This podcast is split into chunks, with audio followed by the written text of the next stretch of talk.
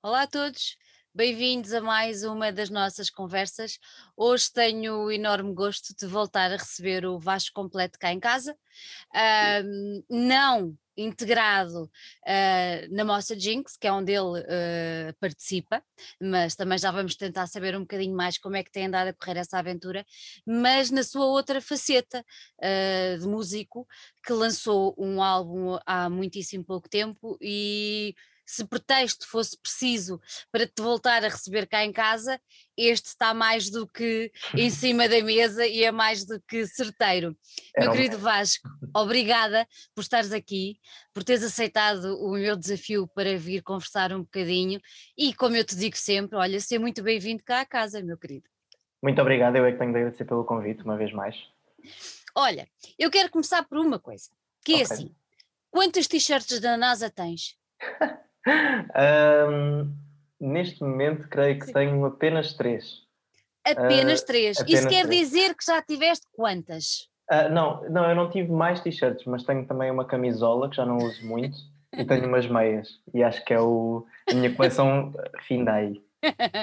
Olha, explica, explica-me lá esse teu, esse teu encanto uh, pelo, por tudo o que é assim lá de fora do nosso, nosso universo, tudo o que é assim eh, de, de, dos científicos e tal. Explica-me lá o teu, o teu encanto por isso. Um, eu, bem, não tem, certamente não tem nada a ver com gosto por governo americano ou qualquer coisa, tem só a ver mesmo com. Uh, tem, sempre teve a ver mais com, com o gosto pronto, por astronomia e não sou. Sou muito longe de ser um especialista, mas quando era desde miúdo que lembro-me dos meus pais me comprarem livros de astronomia e eu pedir por mais, que significa que havia alguma coisa ali que estava yeah. a criar uma conexão qualquer. Uh, e tudo o que é assim, como dizes, de, de fora de, do nosso planeta sempre me trouxe alguma, alguma curiosidade e e lá está, pronto, aí depois de aparecerem algumas t-shirts, depois de alguns, alguns livros, agora não tenho lido tanto, li bastante mais a miúdo do que agora, aprofundei mais nessa altura, havia mais tempo também para isso. Havia mais tempo, pois. Uh, e eu não sou propriamente bom a ciências ou matemáticas, por isso pronto, é por mais pelo lado de música e comunicação e mas pronto, é sempre, foi sempre um. Um gosto grande teu, não um é? Um gosto grande que tive, um bichinho que sempre esteve lá e uma. Olha, imagina, imagina que eu chegava ao pé de ti e diziam assim: Vasco, amanhã fazes as malas e vais escolher entre a Lua e Marte. Onde é que tu ias? Ah, uma boa pergunta. Uh, eu acho que. Acho que é a Lua. Acho que tenho um maior gosto pela Lua do que por Marte, necessariamente. Não sei. É, é, se, se tivesse de decidir assim agora, acho que ia para a Lua. Ias para a Lua, não é? Acho que sim. Olha, tu eras, quando eras miúdo, também dizias que querias ser astronauta ou nunca chegaste aí? Por acaso acho que não cheguei a dizer, apesar de ter muito esse gosto, acho que nunca cheguei, acho pelo menos da memória que tenho, não me lembro de dizer isso. Lembro-me de querer estar mais ligado à área de ciências, mas pronto, obviamente. Mas também não, não, queria, não aconteceu, mas também não querias ser futebolista, para não? Uh, não, eu tentei, tentei jogar a bola em miúdo, mas eu não tinha jeito. Infelizmente, não, não, não, tinha, não tinha pé para a coisa. Olha, eu descobri que outro gosto que tu tens é a fotografia. É verdade. Outra coisa que também é um gosto muito grande, mas que não tenho muito jeito. Aparentemente eu gosto muito de coisas para as quais eu sei que não tenho jeito nenhum. É uma mas, coisa que é um mas olha lá, Mas olha, olha, é assim, essa coisa do jeito tem muito que se lhe diga. Pronto. É verdade. Pronto. E, e, quem vai dizer se tu és bom na fotografia são os outros. O que é que os outros dizem? Ah, não, não sei. Quer dizer, há pessoas, há, já tirei fotografias que eu gosto e, já, e pessoas que percebem de fotografia. Uh, Sim. Ou percebem que eu gosto muito da fotografia dessas pessoas, já falaram bem de fotografias que eu tirei. Vias. Mas, um, mas lá está, são coisas muito pontuais e, e é um bocadinho à experiência, não é propriamente com muita noção de técnica, é uma coisa de instinto e de experimentando, instinto. porque, porque é um gosto é um gosto que fui ganhando de ver muitas, pronto, muitos fotógrafos e de gostar muito de filmes e, uhum. de, e foi uma coisa que fui assim apanhando e começando a gostar cada vez mais naquela era, naquela era em que o Tumblr era uma coisa importante nas nossas vidas. Exatamente. Olha, tu gostas mais de fotografar pessoas ou espaços? Eu acho que espaços, paisagens, decididamente, acho é? que sou mais. Gosto também de fotografar pessoas, mas acho que normalmente as paisagens são mais são mais comuns. Quanto mais abstrata a fotografia for, melhor. Eu não sou, eu não sou, eu gosto muito de fotografia, mas sou muito mais dado e tenho muito mais gosto por fotografia analógica do que digital. Não é por nenhum preciosismo necessariamente, mas a estética sempre me, sempre me disse um bocadinho mais e na verdade eu não fotografo, não fotografo quase nada em digital, o que eu fotografo em digital é o que toda a gente faz, que é com o telemóvel ou qualquer coisa. Um, e então vou experimentando com fotografia analógica, mas é uma coisa muito, muito, muito básica, pronto, muito, uh, muito simplista, pronto, mas, mas às vezes, pronto, há, resultado. É a parte engraçada da coisa, não é? Que brincamos com aquilo e tem assim uma coisa um bocadinho instintiva. E depois sai bem. E, e, depois às vezes sai bem, às vezes sai mal, mas tem muito a ver com, com aquele momento, com aquela coisa de uhum. FM, não é? Que eu acho que com a digital não há tanto, porque é uma coisa que depois pode ser muito editada e que dá para experimentar. Uhum. Posso tirar 100 fotografias à mesma coisa e depois escolha melhor.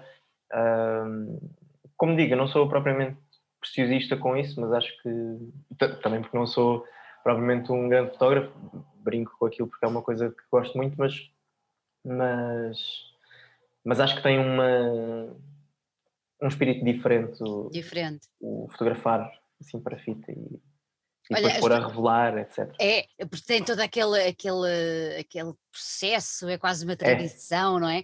Aquela coisa toda de de fazer, e é muito engraçado porque assim, nós na nossa altura, quando tínhamos que fazer isso, achávamos uma autêntica de uma chatice, porque nunca sabíamos, porque o rolo tinha 36 fotos e nós nunca sabíamos quando é que ficava bem, e tínhamos que levar ao fotógrafo para ele revelar, e passado para aí uma semana é que nós tínhamos as fotografias, e às vezes saía uma com uma cara assim, outra cara assado, e é quando surge quando depois surgiu... havia uma fotografia ou outra que queríamos e depois já não estava lá porque. Esquece. Olha, vou olha eu vou-te contar uma coisa. Ah, isto é uma vergonha estar a contar isto em público. Mas a primeira vez que eu fui, opa, acho que foi a Berlim, já não sei, fui em trabalho. O Luís, meu marido, como tu sabes, arranjou uma máquina, isto já foi há uhum. muitos anos, não era, era analógica tu acreditas que eu andei a fotografar, estás a ver? Eu toda contente, como sou, quando chego cá, diz-me ele assim: Olha, o que é que tu fizeste? Fotografei e puseste rolo. Ah, não sei. Não tinha posto rolo. Bom. Bem, então, antes disso, antes é... disso do que não ter rolo nenhum, não é? Do que, do que, é ou melhor, do que gastar um rolo e depois não ter nada. Olha, é uma vergonha eu contar isto, mas só para tu veres o stress que era Oh, pá, sério, uma pessoa passava coisas do Arco da Velha. Pessoas, quem nos está a ouvir deve estar a pensar, então, mas espera lá, tu apresentaste o Vasco como músico e agora estás a falar de astronomia, de fotografia. fotografia. Pois é, mas isto tem tudo uma razão de ser. Mas antes de entrarmos por outro lado, ainda te vou fazer mais uma pergunta. Okay. No meio disso tudo, onde é que ficam os filmes de ficção científica? Uh, ficam. Uh, não, sei, não sei bem onde é que eles ficam, mas. Uh, mas no subconsci num subconsciente emocional qualquer, assim, muito profundo, estão lá de certeza. Porque hum, eu, na verdade, não posso. Eu, são, são filmes que eu gosto muito, mas eu também não me sinto propriamente. Uh, não gosto de o gritar assim muito aos sete ventos, porque é uma coisa de. Porque não sou não me sinto um grande conhecedor, acho que lá está, mais um gosto que eu também não sou, que eu também não sou especialista, mas é, mas efetivamente é verdade, sei lá, mesmo grandes clássicos, eu, sei lá, tipo Star Trek, Star Wars e coisas assim, eu por acaso nunca vi porque estou sempre, porque é uma coisa que estou sempre a adiar, pronto, mas hei de chegar, hei de lá chegar, ou está, por exemplo, Solaris do Tarkovsky, do Tarkovsky, que é também uma grande referência, são coisas que eu estou, por acaso comecei agora a ler o livro, mas são coisas que eu estou a adiar muito e que não me sinto propriamente um conhecedor, mas hum, mas há, mas se eu, eu sei que gosto muito porque se eu faço o meu top 10 de filmes, pelo menos 5 ou 6 são sobre ficção científica, ou sobre wormholes, ou sobre viagem no tempo, ou outra coisa qualquer, sei lá. Penso, por exemplo, no Ex Machina, o, uhum. o Donnie Darko, o, sei lá, o Interstellar, por exemplo, Interstellar. são grandes referências que tenho e que gosto muito. E lá está, são, são referências a algo. O Arrival, por exemplo, também eu gosto muito do Villeneuve lá está, são referências um bocadinho óbvias e algo recentes, uh, para além do Donnie Darko, pronto. uh, o Odisseia no Espaço, pronto, também é outra grande referência, mas, mas lá está, eu, eu não me sinto um grande conhecedor, mas são, uhum. eu sei que vejo aqueles filmes e fico, ok, é, é mesmo isto. Já reparaste, já reparaste uma coisa? Tu já disseste aí três vezes que ah, são coisas que eu gosto muito, mas que não sei o que, não sei o que mais. Mas há uma coisa que é comum a esses três, que é a emoção com que tu sentes cada uma dessas, dessas, sei lá, eu vou dizer coisas, mas dessas atividades, desses uhum. interesses, é a emoção com que tu sentes cada uma delas. É verdade. E isso, é verdade. não é? Isso acaba por ser um ponto comum que leva, que eu vou fazer agora a transição, para a música. Pronto. É. E isto porquê? Para te começar por fazer outra pergunta de escolha múltipla. Entre o baixo e a guitarra, qual é a maior emoção? É a guitarra, sem dúvida. Eu sou, eu sou guitarrista de base mesmo. Uhum. O baixo foi. Lá está, quem é guitarrista acaba eventualmente sempre por experimentar com o baixo porque tem. As notas são mais ou menos no mesmo sítio, pronto, são instrumentos diferentes e com maneiras muito diferentes de tocar e com papéis muito diferentes na música, mas hum, lá está, como as notas estão no mesmo sítio, uma pessoa acaba por experimentar e como desde que eu comecei a produzir sozinho eu sempre quis ter um bocadinho mão em tudo o que estou a fazer, uh, foi um instrumento que eu finalmente no início da, início da pandemia, não, antes da pandemia começar na verdade, que eu consegui finalmente investir e, e comprar. Um, e, e é, uma, é uma ferramenta que é muito, o baixo é uma ferramenta que é muito é muito boa para quem está a produzir porque é um elemento fundamental para para a produção, para os arranjos, para a música e, e acabou por ser acabou por ser fulcral aqui no, no, processo mesmo de composição do Wormhole. Mas a guitarra é que pronto é que foi aquilo com que eu cresci, é o e é, na verdade é o instrumento com que eu tenho mais facilidade de trabalhar pelo que a maioria, não é, maioria, não é bem verdade, não é a maioria, mas uma grande parte das ideias é sempre mais fácil começar por lá e criar por lá e, e eu acho que era o David Gilmour, que é uma das minhas grandes referências, não é? Do Pink uhum. Que dizia que, não sei se é bem verdade, mas eu lembro-me dele dizer que a, a, guitarra é um dos instrumentos que tem mais capacidade de transmitir e de expressar a emoção, porque, emoção. porque o argumento dele é que o piano nós não conseguimos puxar a nota para ser mais aguda como conseguimos puxar a corda de uma guitarra. E isso. Uh, e eu revejo-me, não concordo necessariamente, o piano terá outras maneiras de expressar a sua uhum. emoção, uhum. e se alguém diz que o piano não é um instrumento emotivo, uh, isso não é verdade todo, não é? Mas, uh, mas vejo-me um bocadinho nessa capacidade de manobrar a guitarra e, e os instrumentos para transmitir as coisas da forma mais transparente possível, acho uhum. eu. Olha, outra vez a palavra emoção, já emoção. viste? Outra vez a palavra emoção. Isso é, isso é é bem, é bem apontado porque efetivamente é grande parte daquilo que eu sinto que faço, não é?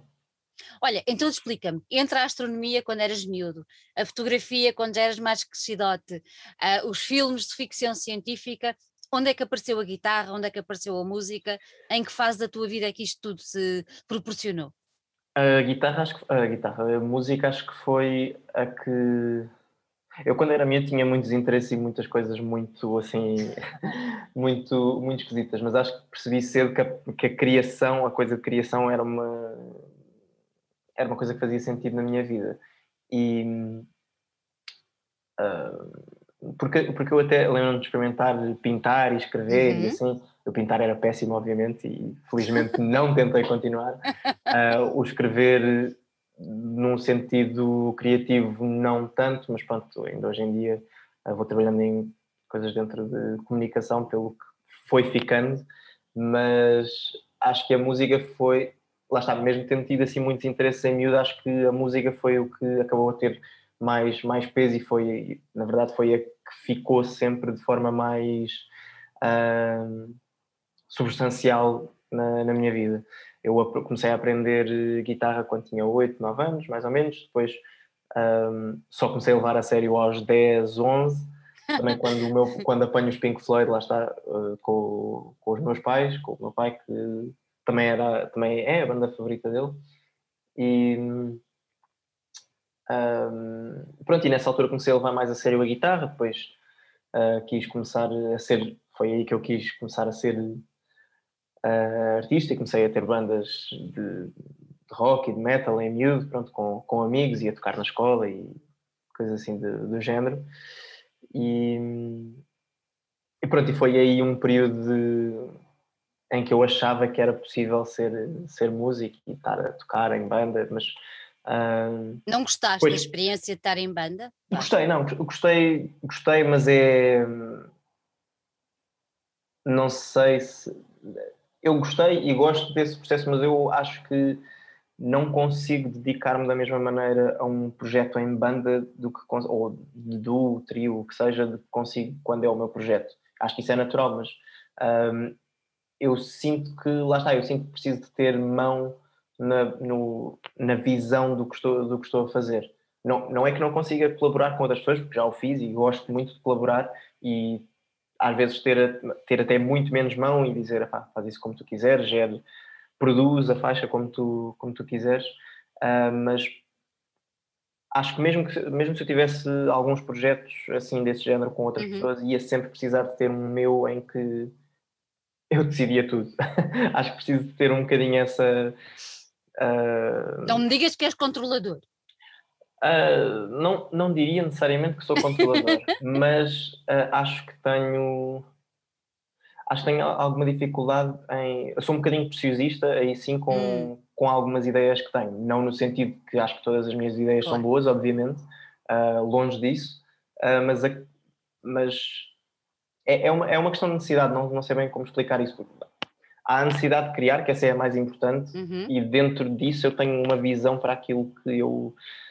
Não é uma visão que, se, que, se, que, se, que, é muito objetiva, muito opaca, não é? É uma coisa que se vai moldando e é tão abstrata quanto pode ser, mas há um caminho que eu sinto que tenho de ser eu a percorrer. percorrer. Uh, enquanto que em outros projetos, como por exemplo coisas que faço em colaboração com entre uh, pares da editora, da, da Monster Jinx, pronto, uhum. como foi o caso do Monster Jinx Type Beat, em que há muitas cedências e as coisas são criadas de uma maneira muito diferente.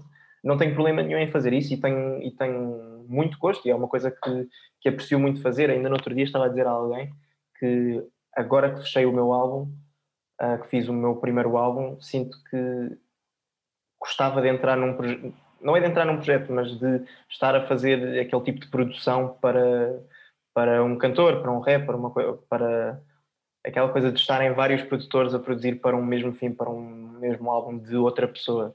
Uh, isto tudo para dizer, não sinto que seja propriamente controlador, mas acho que, mas acho que não, eu percebo, preciso eu percebo. ter, preciso ter uma de explorar uma visão e um caminho que é só meu. Acho que é por aí. Também é, é, é, também, eu não sei se tu sentes isso, mas se calhar acaba por ser um bocadinho aquela coisa de, de nos pormos à prova, não é? De Sim. tentar perceber até onde é que somos capazes de ir. Sim, é, é um bocadinho, eu acho que é um bocadinho um bocadinho esse desafio que me coloco também de. Eu sou, ou seja, por exemplo, eu acredito que muitas músicas que eu faço até pudessem tornar-se melhores. Eu acredito que não, não sei se acredito, mas eu, eu, acredito, eu acredito que há músicas minhas que poderiam, sem dúvida, ser melhores se eu chamasse outra pessoa, se eu chamasse outro produtor que eu respeito muito e que gosto e digo: olha, uh, uh, podes colocar tu aqui a tua voz ou a tua bateria, o teu baixo, etc. E eu acredito que as coisas pudessem tornar melhores, mas há, ao mesmo tempo há. Lá está, essa visão minha.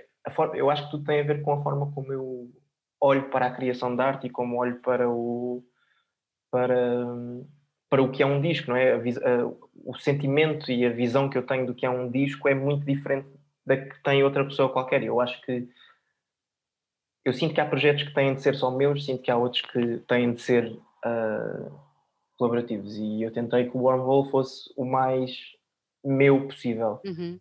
acho eu. Uh, acho eu. Achas tu? Olha, quem é que era o Caco? O Caco era eu, eh, com um nome diferente, com um pseudónimo diferente. Um, uma versão bem mais. Um, uh, ah, bem menos densa minha, acho eu, bem mais leve.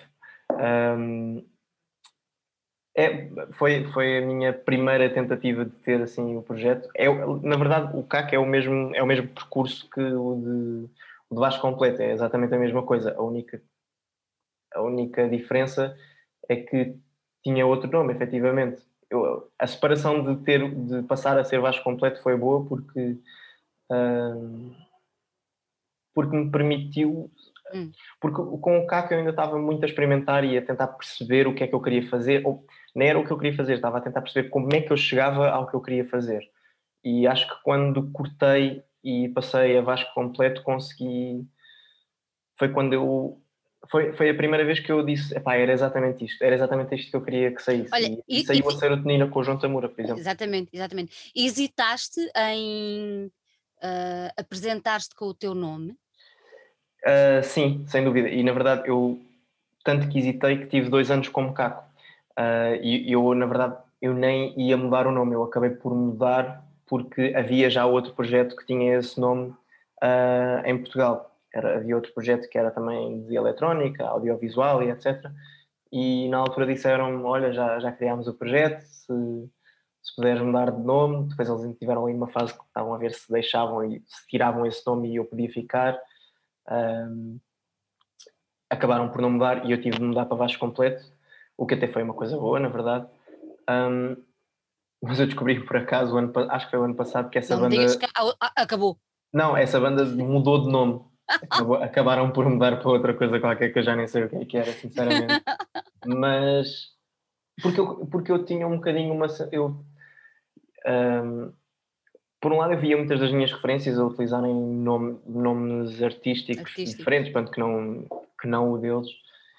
Ao passo que ao mesmo tempo tinha outras grandes referências, sei lá, como o John Hopkins, por exemplo, que, que também usa o nome, o nome próprio, não é? Entre, entre muitos outros, pronto, o James Blake, um, mas um, eu tinha, pronto, tinha um bocadinho essa necessidade de querer, queria separar porque ainda por cima porque eu também já eu escrevia sobre música na altura, então queria que dividir um bocadinho, separar essas coisas de jornalismo musical e ser música às vezes é um bocadinho complicado porque são diferentes papéis dentro do mesmo meio e depois é, acho que foi uma gestão, e ainda é uma gestão um bocadinho complexa, acho eu, yeah. uh, mas quanto mais me dedico só a um, menos, menos complexa se torna essa relação, na verdade. Mas, uh, mas pronto, acabei por, eu acabei por desistir de estar à procura de nomes artísticos, porque depois assim, ninguém, se, ou muito improvável, vai ser muito improvável alguém se chamar Vasco Completo, pelo que se forem utilizar esse nome já existe o meu, por isso a partir daqui, à partida, não terei esse tipo de problemas. e eu prefiro assim, porque estar. Mesmo quando eu foi para escrever o caco, foi uma, foi uma, uma luta. Foi uma luta que nunca mais acabava e sei lá, se ponho isto, se não ponho, depois caco também parece tipo caco de vidro, depois é esquisito. Uh, não sei, uh, foi, foi assim uma luta, mas a luta acabou. Agora é Vasco completo e agora tenho outras lutas para. Agora tens outras lutas tenho, pela frente. Tenho outras lutas pela frente com isso. Olha, tu referiste aí a escrita uh, do uhum. jornalismo musical. Uh, isso foi uma coisa que te interessou desde sempre ou arriscaste e, e depois percebeste que até gostavas e que, que te dava bastante gosto fazer isso? Eu acho que me interessou a partir do momento que eu soube que ela existia acho que foi o momento em que eu percebi que, que gostava de fazer, porque eu costumo dizer que todas estas coisas, tudo o que é fazer música, o, escrever sobre música, tem tudo a ver com a mesma coisa, que é, que é o, facto de adorar discos, o facto de adorar música, o facto de estar sempre a pensar em som. Uh, e acho que vem tudo um bocadinho desse, desse gosto. E de, uh, essa ideia já me estava a ser um bocadinho plantada, uh, um bocadinho à Inception, desde, desde miúdo que, que estava, no, estava no hospital e a minha mãe comprou-me a minha primeira Blitz uh, e eu fiquei, olha, estão aqui a falar sobre música e então eu achei aquilo a, a melhor coisa do mundo e comprei ainda dois anos de Blitz quase seguidos. Uh, e pronto, ou seja, essa ideia estava a começar a ser plantada devagarinho, mas quando fui estudar, quando, quando entrei em ciências musicais, uhum. esse. Lá está, um musicólogo é um estudioso de música, pelo que, estando a estudar música, o lado que me interessava mais, para além da produção, era sem dúvida o escrever sobre os discos que eu gostava e os que eu não gostava também. Uh, então acho que isso foi aparecendo e como, um, como já era amigo do Alexandre que passou a fazer parte da equipa do Rimas, ele acabou a convidar-me para um ou outro artigo porque eu estava a estudar sobre música, não é? E ele, ele conhecia-me e pronto, e a relação depois foi-se criando e, e desde então fui sempre continuando a escrever. Agora um bocadinho menos, infelizmente, mas, mas há fases para tudo. É mas, é, mas, foi, mas lá está, como digo, é, sempre teve a ver com o, com o gosto pela música e gostar de estar a pensar sobre os discos e sobre a dinâmica que é lançar um disco e a indústria da música por aí fora. É algo, é algo que te cativa, não é? Sim, sim, sem dúvida. E, e sempre gostei muito de, mesmo de ler, não só do escrever, porque nem, nem sempre temos de estar a pôr mais coisas ao mundo, às vezes também temos de as receber, não é? E sempre gostei muito de ler eh, grandes entrevistas com artistas que eu gosto e uh, artigos um bocadinho mais, mais com mais profundidade de opinião, com uma dimensão cultural mais, uhum. uh, mais opinativa e assim. E, uh, tanto que os primeiros artigos que escrevi assim mais longos, até um foi sobre o autotune, por exemplo, que é um tema que também gosto muito de, de discutir. E, e pronto, e esse lado da crítica musical também sempre me. E dos Olha, porque, porque, porque é que gostas de discutir o autotune? Porque o autotune é, acho que é um bocadinho. Um, é um tema complexo, mas eu acho que o autotune é considerado de uma maneira algo injusta.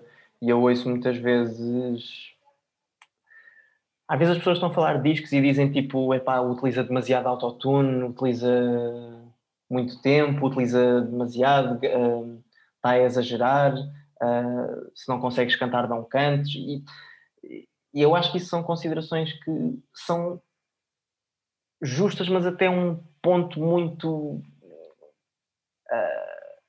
há uma linha muito tenue para poder falar destas coisas, mas porque efetivamente o autotune corrige a nota que estamos a cantar, não é?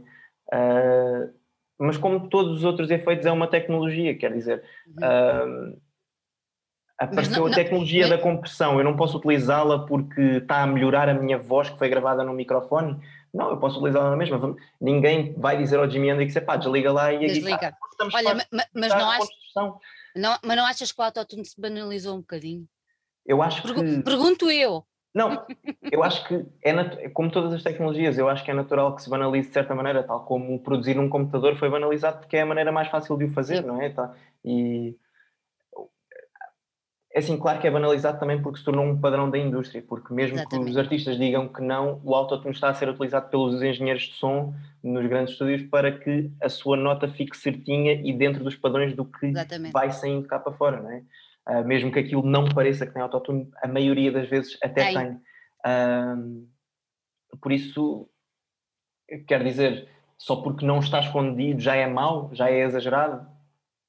Uh, não sei, é, o, na altura criaram o fuzz da guitarra, disseram ao Hendrix para parar de utilizar, não, e ele uhum. estava com aquilo se calhar ligado o concerto todo, ou, ou ninguém disse ao Kurt Cobain para desligar a distorção também, ninguém lhe disse para não sei, é. Eu, eu, eu, eu, não ia perguntar, tu é que tocaste no autotune e eu pensei, Sim. opa, vou já. Não, não, não, mas, mas lá está, eu, e eu não digo isto de todo para me defender, porque eu não, eu não sinto que tenha de me defender disso, porque eu não sou cantor, eu às vezes utilizo, e utilizei, já utilizei em palco, e utilizo no meu disco também a utilizar, lá está, eu não utilizo muito a minha voz como um cantor, utilizo mais como se estivesse a pensar num sintetizador ou num instrumento qualquer. Um, pelo que eu não me sinto propriamente atacado por isso, uh, mas não, não sinto que tenha de me justificar, lá está, é um efeito, é uma tecnologia que apareceu uh, e eu sinto que melhora a minha música, por isso acho que os uh, acho que há determinados meios para atingir fins que são que legítimos. Não, que são legítimos e não compensa a discussão, mas, mas isto também tem a ver com a minha visão da coisa, porque eu quando faço música eu nunca estou a pensar em como é que ela vai caber num palco. Nunca, não, quer dizer, pode-me ocorrer, isto vai funcionar, mas eu nunca estou a tomar decisões na minha música em prol disso. Uh, pelo que, se as coisas são feitas de uma maneira em estúdio, não, não, me, não me interessa muito se é pela minha capacidade de execução das mesmas, Uh, mas lá está, eu acho que isso tem muito a ver com o que as pessoas valorizam quando ouvem um artista. Às vezes as pessoas não estão a pensar necessariamente em questões estéticas e estão a pensar em questões técnicas, de epá, uhum. ele é um ganda virtuoso. Mas isso é uma coisa que é histórica, é, é como as coisas funcionam também. Uh, quem é que era aquele grande violinista do século XIX que se tornou super conhecido porque ele tinha uma tinha tipo as mãos enormes, absurdamente grandes e tocava rápido, tocava super rápido. Quer dizer, eu não estou a ouvir Steve Vai nem o Joe Satriani, por isso não me interessa se essas coisas estão a ser tocadas com muita técnica, com muito virtuosismo. O virtuosismo que é importante e é interessante, eu não estou a dizer que não devemos valorizar o virtuosismo de uma pessoa. Certo. Quando estou a criar isso não me interessa para nada, ou quando eu estou a ouvir um disco, no meu caso, muitas vezes isso não me interessa é. Olha, tu referiste aí. É um bocadinho... referiste, aí referiste aí a história do, do ao vivo, quando uhum. um, para ti o ao vivo é um mero complemento do que tu fazes em estúdio? Ou, ou é outra, outra faceta, mas como tu valorizas muito a produção uhum. e o trabalho de estúdio, uh, o, que é que, o que é que o ao vivo depois entra no Vasco completo? Como é que isto funciona? Uh, é uma boa pergunta e eu não e eu para ser sincero, nunca pensei muito nisso. Uh, e eu acho que um, eu acho que é uma dimensão muito diferente do que é o estúdio. Ao mesmo tempo, eu não tento, eu tento adaptá-las o máximo que consigo, mas não há momentos eu lá está, eu gostava de ter um, um conceito ao vivo bem mais interessante. Eu gostava, só que é uma produção para o que eu queria é uma produção muito ambiciosa, não é necessariamente ter muitas luzes e ter muita, muita pirotecnia, muito longe disso, uh, mas gostava de ter um, algum, alguma produção audiovisual, porque lá está o, a imagem é analógica e uh, o, o, os filmes sempre foram uma coisa que me, que me entusiasmaram muito.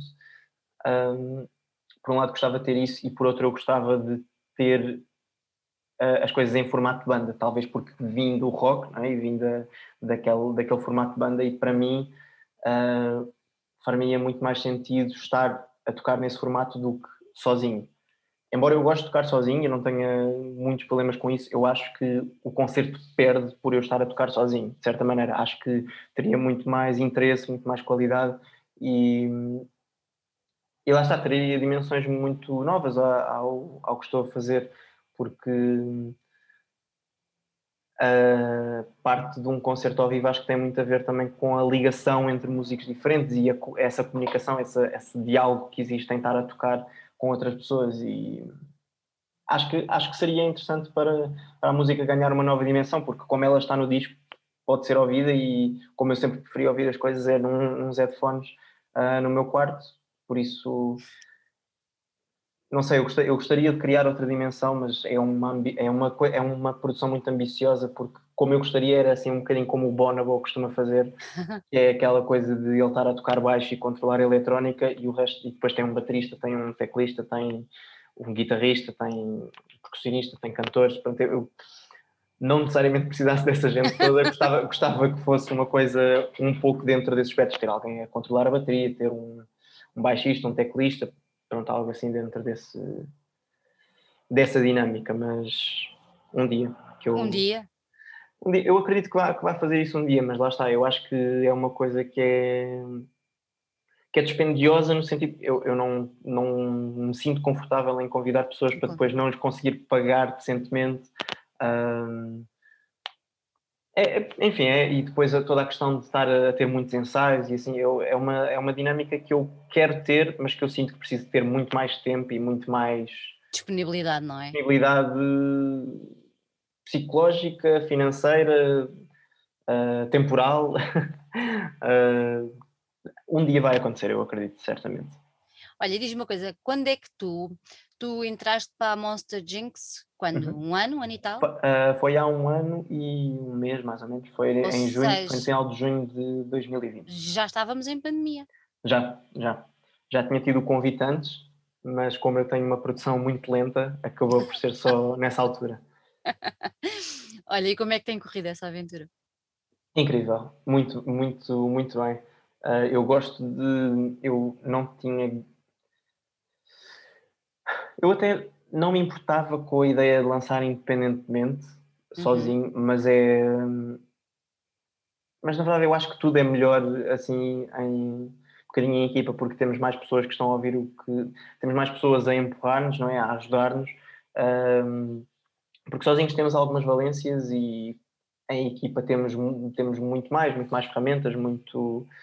Uh, é, é, acho que, acho que uh, tudo está a funcionar melhor e tudo está a fazer sentido. Eu também vou ajudando com o que consigo na equipa e é uma aventura interessante fazer as coisas um, assim partilhadas e, de, e muito, muito em diálogo com, com toda a gente e participar assim em compilações e a, a Monster Jinx tem tem características muito interessantes porque é muito diferenciadora, já dizia isto antes de, antes de fazer parte da editora, mas é uma editora que, tem, que é muito diferenciadora a nível nacional e internacional pelo tipo de projetos que, em que se em que se integra, como por exemplo agora a exposição com o Don Corleone que nós fizemos o com o, com o Corleone que fizemos o, a banda sonora da exposição uh, não sei, é, é, é uma editora com dinâmicas e com, com uma estrutura muito interessante e uma maneira de funcionar que, que acho que, como digo, é, é diferenciadora. É diferença. Tu tinhas, tinhas noção quando entraste que o quão importante ia ser esse teu passo de entrar na Monster para a tua evolução enquanto músico, enquanto produtor, enquanto pessoa ligada à música? Sim, eu, eu na altura achava que ia ser muito mais uma coisa de uh, objetivo adquirido do, uhum. que, do que sentir que ia crescer tanto como tenho crescido. Uh, achava que era uma coisa de ok, está feito, pronto, finalmente consegui. uh, finalmente sinto-me entre pares e sinto que, sinto que estou a ser respeitado. E, e é bom partilhar isto com estas pessoas, mas não sabia que ia que ia conseguir evoluir tanto e que ia conseguir melhorar tanto também o meu som e a minha velocidade a fazer as coisas. Achava, não achava que isso ia ter tanto peso, mas tem tido, tem tido imenso.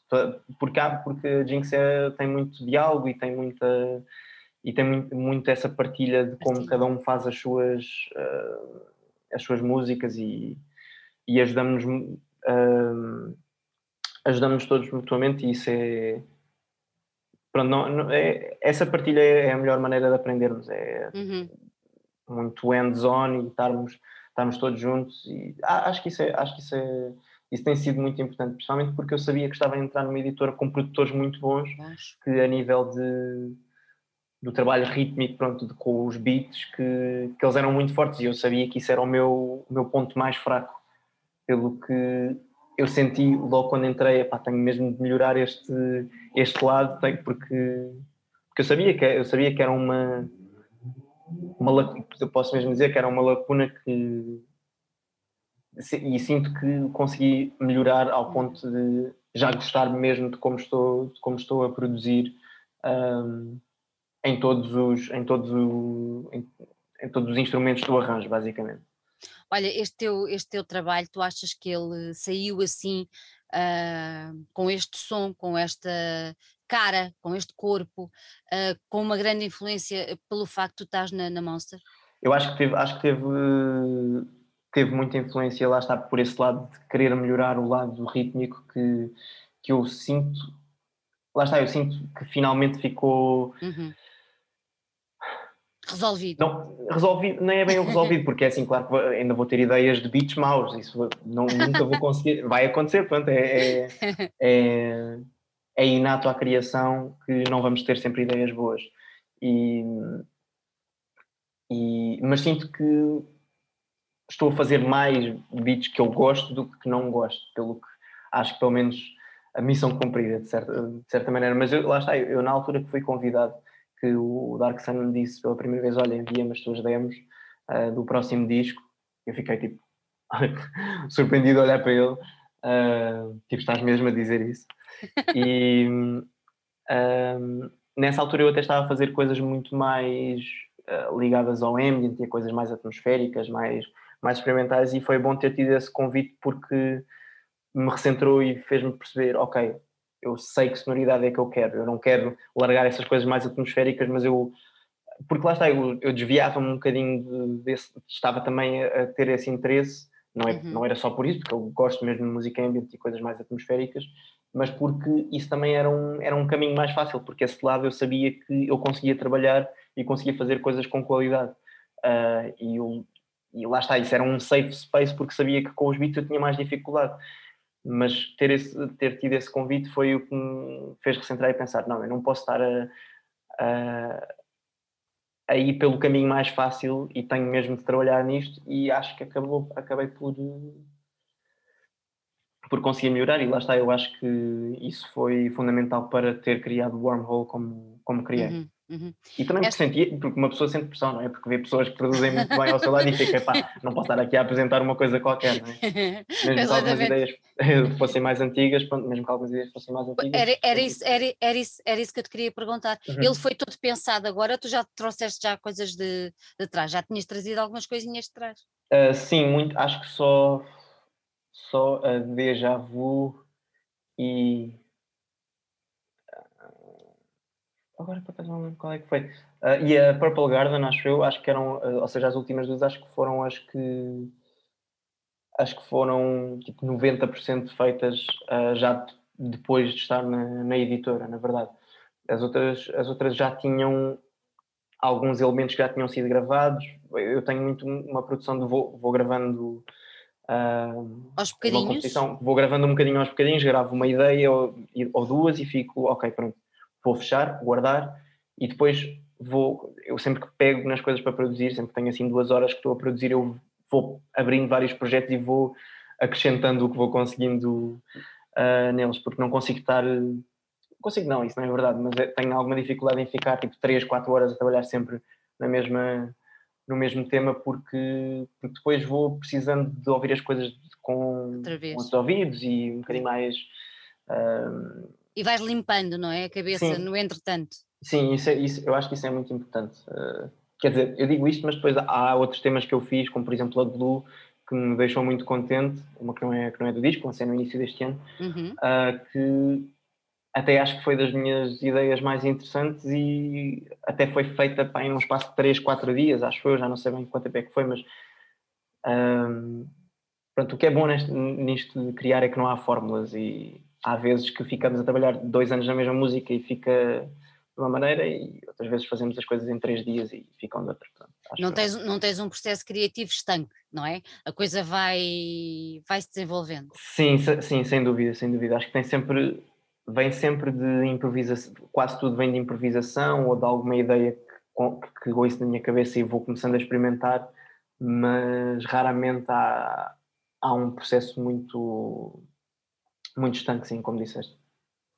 Olha, voltamos aqui, vamos voltar assim, uh, ao início da conversa, e, e o nome do, do trabalho uh, está relacionado novamente com astronomia. Sim, sim. É que eh, quem, quem, possa, quem possa pensar que a tradução à letra é pai o quê? Verme? Minhoca? É qualquer coisa.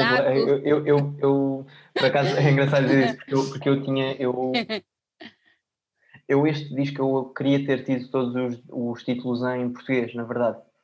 Um, porque não me estava a fazer muito sentido um, ser em inglês, não sei. Uh, estava estava com mais vontade de ter as coisas todas em português e até quase ao final estavam. Só que o problema é que eu queria ter alguma coerência de ter tudo ou em inglês ou ter tudo em português. Um, e acabou por ser em inglês porque eu não tinha como traduzir wormhole, porque não há, não há tradução, não. é o buraco da minhoca, é assim uma, é assim uma coisa qualquer. Epá, eu não ia chamar ao disco buraco da minhoca. Ainda bem que não razões, fizeste. Por razões muito óbvias. E acabei, acabei, a traduzir tudo para, para, para inglês, na verdade. Um, Olha, porquê, porquê, porquê, porquê, que, porquê que esse sentimento inicial de querer tudo em português? Não sei, é, era, acho que é porque cada vez mais me faz alguma. Não é confusão, é, não, não, não, não estou a, a criticar necessariamente os uhum. artistas que fazem isso, mas eu gosto, quando estou a ouvir um cantor português, uh, um rapper, eu gosto de o ouvir uh, em português, porque as pessoas, eu percebo que queiram fazer em inglês porque têm mais facilidade às vezes em expressar-se porque ouvem mais música cantada em inglês ou porque ou porque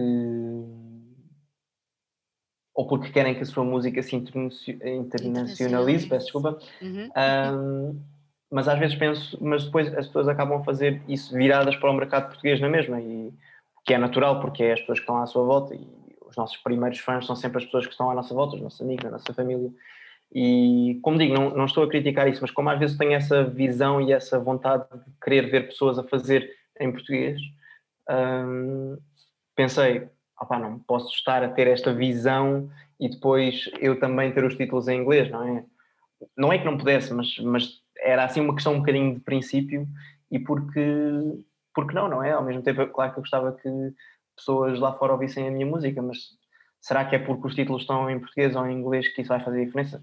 Se calhar até nem, se calhar, é. se calhar até vão ter mais interesse em ver, olha, eu não conheço estas palavras, deixa-me lá ver o que é que é, deixa lá ver o que é que é este projeto. É, um, porque da mesma maneira, se eu, ouço, se eu vejo um título em alemão, uh, também não vou ficar, é pá, não vou ouvir isto porque, porque esta pessoa fez isto para o público alemão. Não, vou ouvir, vou ouvir as coisas na mesma, não é? E em música maioritariamente instrumental, essas barreiras ainda fazem menos sentido.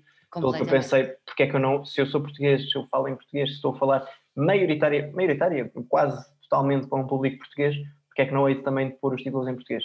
Acho que foi assim um bocadinho. Mas pronto, uma vez mais, não, eu não, não quero ser mal interpretado a dizer isto porque, porque posso estar a parecer um bocadinho, um bocadinho velho do restelo com isso e, não, e, não, e tento ter essa atitude o menos possível. Um, mas olha, tu, tu, tu há bocadinho. Ponham as coisas nas línguas que quiserem. Exatamente. Um, tu há pouco falaste aí por causa do, do rap e que gostas de, de, de rappers que cantem na, na nossa língua. Uhum. Um, eu, eu, também prefiro, não sendo a minha área que tu bem sabes uhum. de, de, música que eu me sinto mais à vontade, mas também prefiro, porque eu quando, por exemplo, quando ouço, uh, e isto é uma leiga completa, não é? Claro. Quando, quando ouço uh, rap americano, uh, eu quando vou traduzir ou quando Uhum. É? Automaticamente traduz, porque sei inglês, uh, aquilo reporta tudo àquela vivência de lá. E, claro. e eu sinto-me muito afastada, percebes? E, e afasta-me um bocado de, até do próprio género, digamos assim. Claro, claro, claro.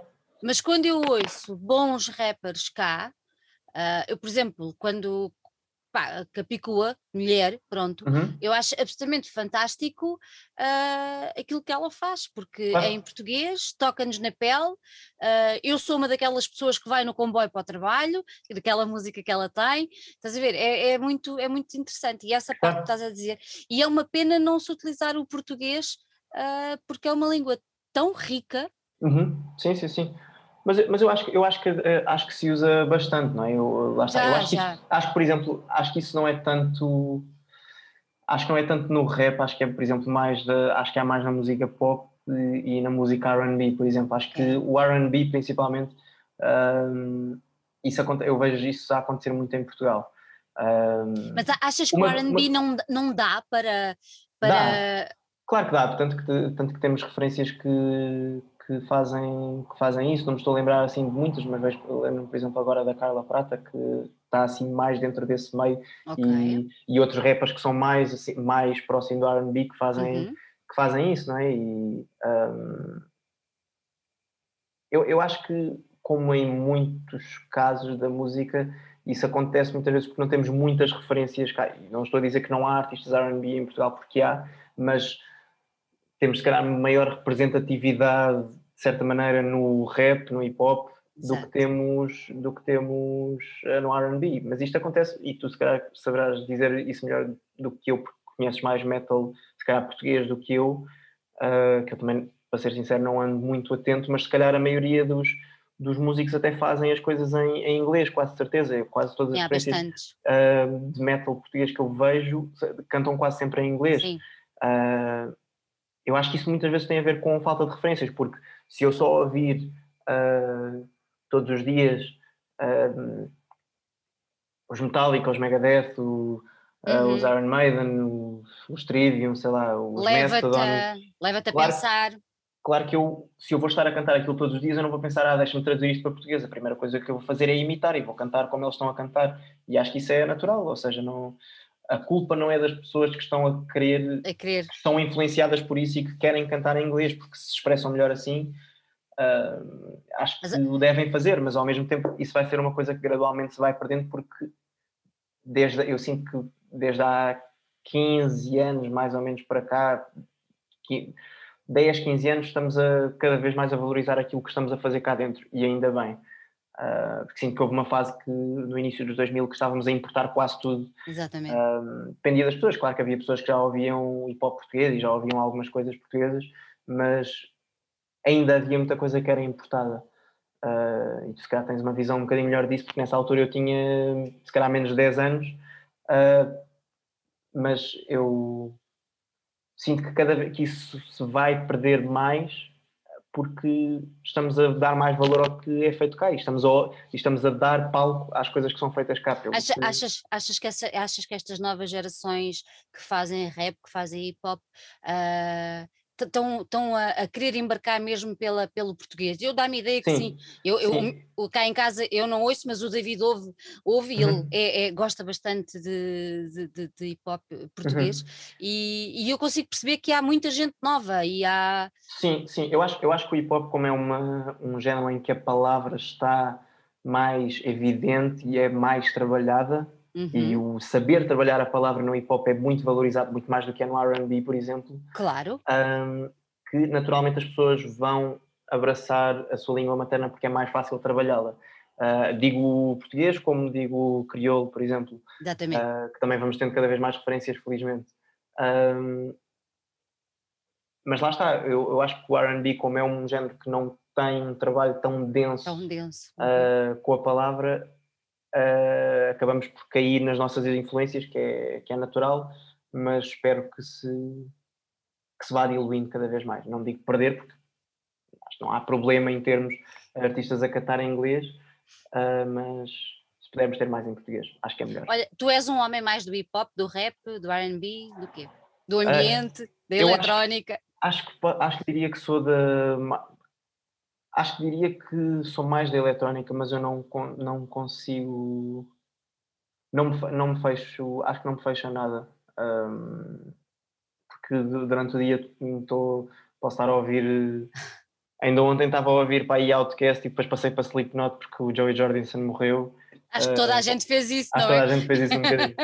calhar não, não a passar Outcast para Slipknot, mas, mas, sim, pronto, mas, mas, lá, está, lá está, eu passo o dia um bocadinho a saltar entre entre géneros e não sinto que tenho uma afiliação por um por uma eletrónica mais down tempo, grandes, muitas das minhas referências são alguns dos meus discos favoritos são down tempo e pop e pop, peço desculpa, e eletrónica, uh, mas também muitas outras referências são de hip hop e rock, outras, uh, enfim, acho que não, não se fosse para se tivesse de escolher um Uh, acho que teria de ser a eletrónica, talvez, mais lenta. Mas continuamos a ser, a não ser estanques, não é?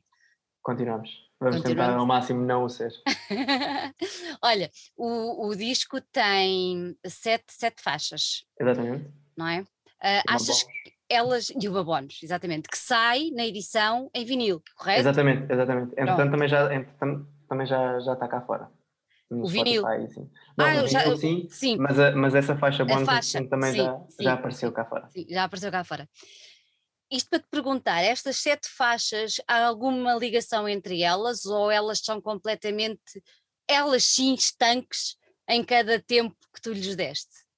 Uh, eu diria que, são, que estão totalmente ligadas e até acho, além assim de, da Lullaby ou da da Purple Garden, um, acho que é muito difícil ouvi-las sem ouvir o, o, trabalho todo. Pelo menos foi assim que o disco foi concebido e sempre foi assim que eu consumi música. Tenho, claro que gosto de ouvir músicas soltas, às vezes estou a ouvir, posso estar a ouvir uma playlist qualquer, mas a maioria das vezes estou a ouvir um disco do início ao fim.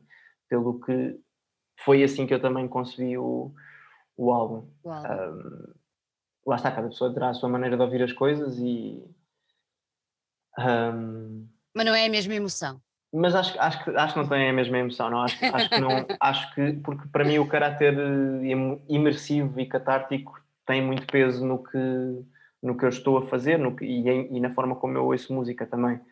Um, porque acho que tem tudo, tudo o que eu faço tem a ver com a forma como eu ouço a música. Pelo que, lá está, inevitavelmente acabo por expressar isso e acabo por me expressar dessa maneira. Dessa maneira. Oh Vasco, foi isso que te fez levar a fazer vinil? Uh, não necessariamente, ou seja, claro que o ter um, um disco em formato físico era um grande obje era um objetivo que eu tinha. Um, foi uma coisa, é uma coisa que eu sempre quis. Um, eu, se fosse eu a escolher, não é se fosse eu a escolher, claro que. Uh, pronto, o que eu quero dizer é que eu prefiro. Eu, não, eu sou um, uma pessoa mais dos CDs do que do vinil. Um, mas ter, poder dizer que tenho um disco lançado em vinil é. É, é bom! É muito bom. É, tem igual. E, e pronto, tudo isso graças à Monster Jinx. Aproveito para agradecer uma vez mais, não é? Mas, eh, mas é muito bom fazer parte da equipa e poder, poder tê-los. Uh, pronto, a empurrar-me a ajudar nesse, neste, a atingir alguns destes objetivos que eu, que eu sempre tive, não é? Como, sei lá, como foi, por exemplo, tocar no Lux ou no Passos Manuel. Pronto, são, são coisas que Olha, como é, vão como sendo é conseguidas com esse processo. Como, como é que correram esses dois? Muito bem, uh, na verdade foram, foram duas experiências incríveis. Eu, lá está, eu acho que eu sinto se calhar que o concerto peca um pouco, sendo uhum. brutalmente honesto, não é? acho que o concerto peca um bocadinho por estar só eu em palco, um, porque há coisas que, que se perdem. Um, mas adorei a experiência e foi, e foi muito bonito ver a reação das pessoas uh, ao wormhole assim cara a cara, não é? É, é bem diferente e Estavas ah, à espera de ser assim tão bem acolhido, digamos assim? Acho que não, acho que não, porque acho que acho que a minha música não é não é assim tão fácil, não, não, é, não, não é no sentido de tem de ser um grande intelectual para se perceber aquilo que eu estou a fazer, muito, acho que é muito longe disso, mas também compreendo que há alguns tipos de expressões que não são para toda a gente e alguns géneros e acho que acho que acho que é é, é, é, é, muito estranho porque lá está, os nossos primeiros fãs são sempre os nossos pais e amigos e irmãos e primos. Um, e é muito estranho ver quando as coisas começam a ressoar com outras pessoas também. Quando começa. Quando alguém manda uma mensagem a dizer: Olha, o teu disco tocou muito e ajudou-me com isto ou com aquilo. Eu, Uau! Eu não sei muito bem como. Fico um bocado sem jeito, não é? Mas é, é muito. É, é, gratifi que, é gratificante, muito, muito, muito, é, é, sem dúvida, é, é mesmo. É, é, é, é não sei, não, nem sei muito bem como. É, uma, é uma, um sentimento que eu ainda não, não consegui muito bem.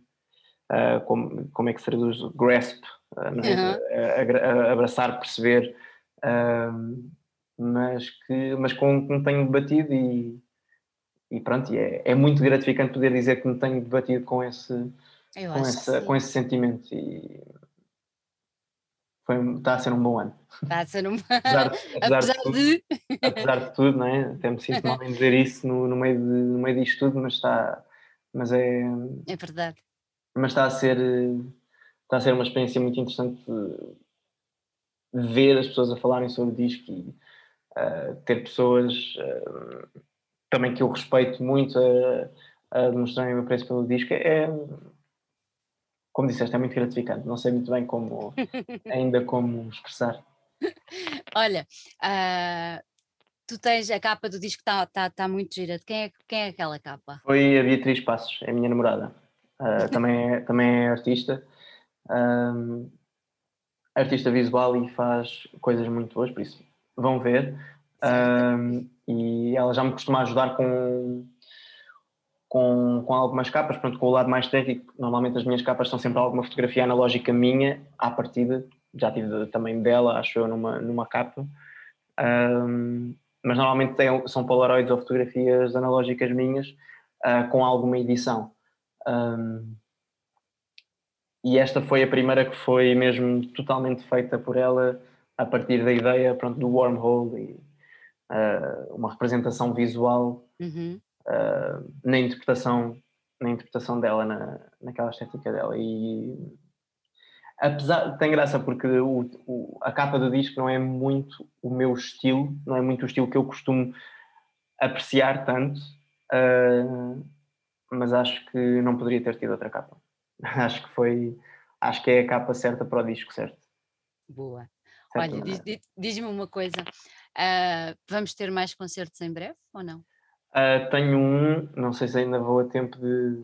Conta. De, não sei quando é que vai sair o vídeo, mas esta conversa, mas vou ter um no dia 5 de agosto no Incito, aqui em Lisboa. Um, e terei mais datas, mas à partida não em nome próprio, uh, não muito cedo, pelo menos. Sei que estou aberto para convites, mas não tenho assim nenhuma já marcada e certa. Uh, vamos ver. Vamos ver. Olha, e já estamos a trabalhar em novo disco ou não? Não, de todo. Muito, muito, muito longe disso, nem faça-me. Não, não, estou a brincar, mas, mas efetivamente não. Um, Tiraste uma licença sabática, queres ver? De certeza, absolutamente, absolutamente. Eu não, não tenho nenhuma previsão.